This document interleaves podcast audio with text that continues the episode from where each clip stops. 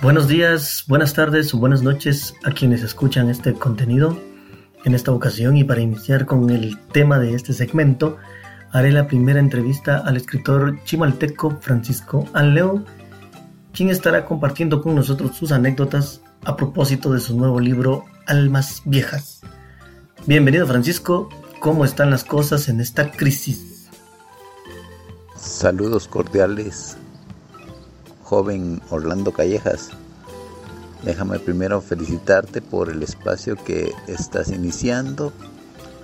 Creo que estos espacios son muy importantes para el quehacer artístico guatemalteco. Espero de todo corazón que triunfes en todos tus proyectos. Quisiera primero mandarte pues un saludo así muy afectuoso, un cordial abrazo. Y pues muchas gracias por pensar en mi persona, por tomarme en cuenta en tus proyectos. Quiero contarte que, bueno, esto de la pandemia pues nos ha afectado de una manera distinta a cada persona ya sea familiarmente o económicamente, pues en la cuestión de la salud, pues todos hemos tenido algún efecto en cuanto a la pandemia, ¿verdad?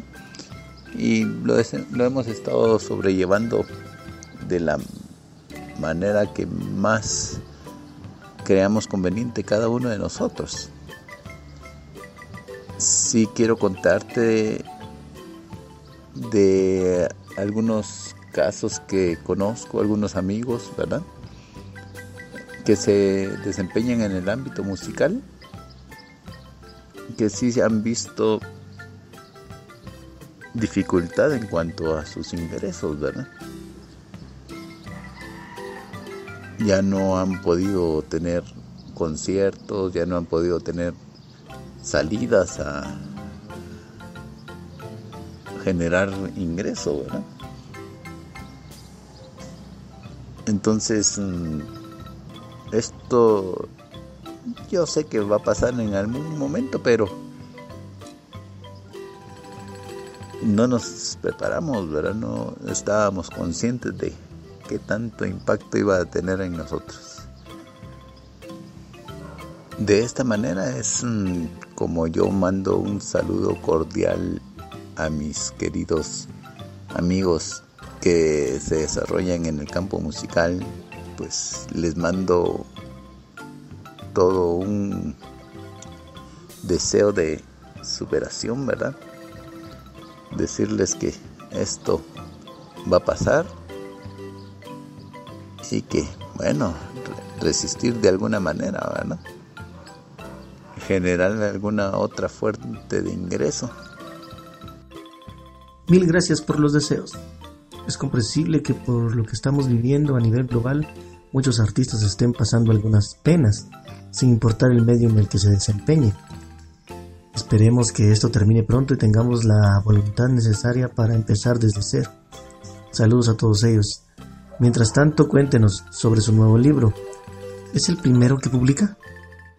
Ah, mira, haciendo un poquito de memoria, yo diría que sí y que no. Sí en el sentido de que es un trabajo bastante bien terminado, tiene un diseño muy agradable, muy atractivo.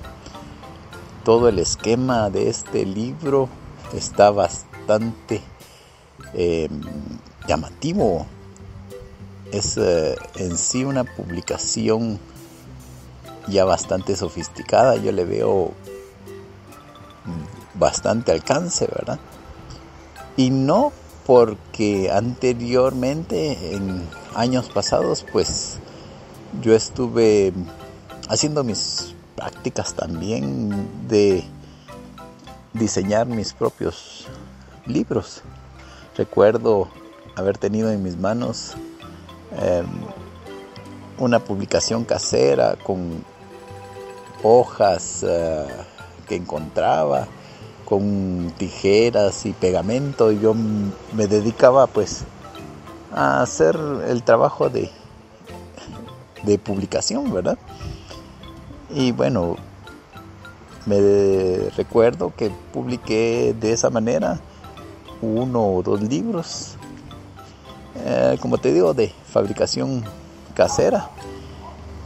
Recuerdo haber sacado una cantidad pequeña, 30, 40 copias, que se fueron distribuyendo entre amigos, familiares.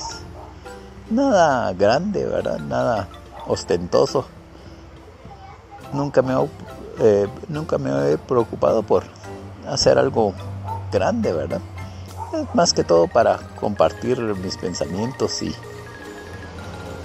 con la familia, ¿verdad? Entonces, mm, puede decirse que sí, este es mi primer libro como hecho publicitario, ¿verdad? Como ya un un todo. Ya veo yo un resultado más mm, profesional. Y no porque mis primeros intentos pues se perdieron en, en, el, en el espacio, ahora se perdieron en el tiempo. ¿Recuerda usted aquel primer libro? Sí recuerdo mi primer libro de manera muy especial, le tengo mucho cariño a ese a esa publicación que se realizó ya hace algún rato. Eh, un recuerdo muy agradable. Recuerdo el nombre de ese libro. Se llamaba Poesía Acuática, temas y variaciones.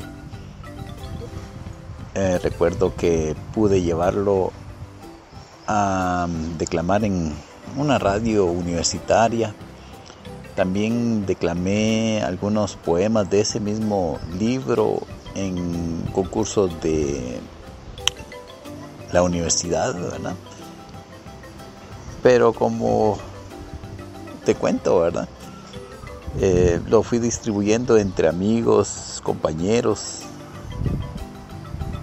y al final pues se quedó perdido también, ¿verdad? Sí me gustaría retomarlo, en algún momento recobrar esa visión que tenía en ese momento, porque sí era un trabajo muy bonito. Interesante. Es decir, que lleva un tiempo haciendo poesía. ¿Qué temas dominaban aquellos primeros versos?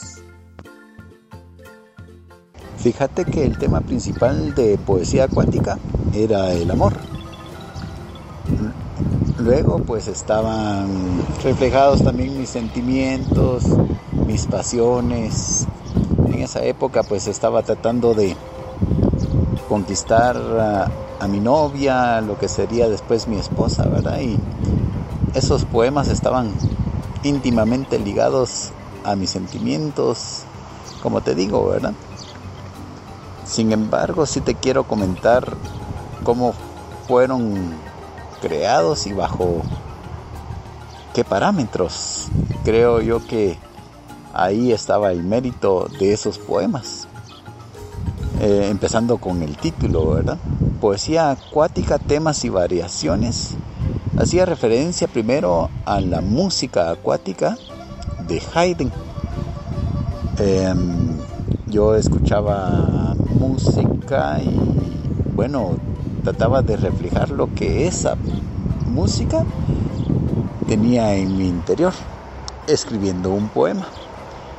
Luego también estaba influenciada por la música de Beethoven y por eso el subtítulo, ¿verdad? Temas y variaciones. Entonces, eh, por ejemplo, ponía mm, el título eh, Agua eh, el poema se llamaba de esa manera y bueno, en el siguiente poema sería agua, variación, ¿verdad? Y todas las palabras hacían referencia en algún momento al tema acuático. Eh, cocodrilos, peces, eh, bueno. Y con un tema principal, ¿verdad? El, amor hacia un ser ideal. Creo que fue una poesía muy melódica, alcanzó un ritmo también muy, muy bonito, tenía un cariño especial hacia esos poemas, ¿verdad? Bueno, pero no se terminó ahí la propuesta. Abarqué también algo que yo quería dejar como propio. Pensé que cada poema podía ser em, recitado por varias personas, por personas diferentes. Y entonces se me ocurrió la idea de, de hacer números, números que iban a mm, dividir las frases del poema, a dividir los versos. Entonces eh, tenía verso 1, verso 2 y, y así estaban identificados. En el verso 1 aparecía la voz de una persona, en el verso 2 aparecía la voz de, de, una segunda persona y en cada poema habían a veces hasta cuatro o cinco voces, las cuales se recitaban a veces separadas, a veces unidas y es, se creaba una especie de cuestión coral, ¿verdad? Como sabes, pues estoy influenciado por la música. Lástima que aquellas estrofas están perdidas. Suena atractiva la forma en que experimentó con la poesía. ¿Podemos encontrar algo de esos méritos en este nuevo libro? Pues fíjate que sí, utilicé varias técnicas. Quiero contarte acerca de tres de ellas que creo que son las más importantes y las que más rápido vas a encontrar al leer algún poema, ¿verdad? La primera está basada en preguntas y respuestas. El autor eh, recurre a una pregunta y a veces él mismo contesta o deja que una segunda voz, un ser que no conoce le responda, ¿verdad? Esto musicalmente también tiene una base, ¿verdad? Ah, le llamamos el motivo y su respectiva consecuencia, ¿verdad? Entonces, mm, tú puedes encontrar en muchos poemas eh, la pregunta y eh, la respectiva respuesta. La segunda técnica fue encontrar la mayor cantidad de palabras referentes a mm, objetos que están dentro de un baúl o adentro de una recipiente, ¿verdad? Em, por ejemplo, un pañuelo, unos anteojos, objetos que quizás la abuelita tenía, y que están perdidos en el tiempo, ¿verdad? Entonces eh, yo traté de reunir esa cantidad de palabras y a partir de ahí surgieron algunas ideas, ¿verdad? y por último la tercera técnica que es la que en estos momentos estoy utilizando y me parece bastante novedosa, ¿verdad? Es algo a lo que yo llamo escritura de reciclaje. No sé si tendrá otro nombre. En realidad no me he dedicado a, a ver si alguien más aplica esta técnica. Pero se trata de buscar palabras al azar en periódicos o revistas y escribirlas mm, eh, de forma em, casi mecánica. Entonces escribo unas 7, 8 palabras que encuentro, que me gustan, que me atraen. Y luego empiezo a escribir el poema utilizando esas palabras. Serán poemas de muy buena calidad entonces. Y en cuanto a la inspiración, ¿qué fue lo que motivó a que creara esas poesías? A mi parecer, Almas Viejas trata sobre no dejar morir el pasado. Trata sobre aquellas cosas que te hacen ser lo que eres. Aquellos objetos que si bien parecieran ser obsoletos, parecieran ser viejos, pues de alguna manera forman parte de ti, ¿verdad? También habla sobre personas que en algún momento forjaron tu carácter. Almas viejas podrías um, verlo desde dos puntos de vista. El primero, desde los objetos ¿verdad?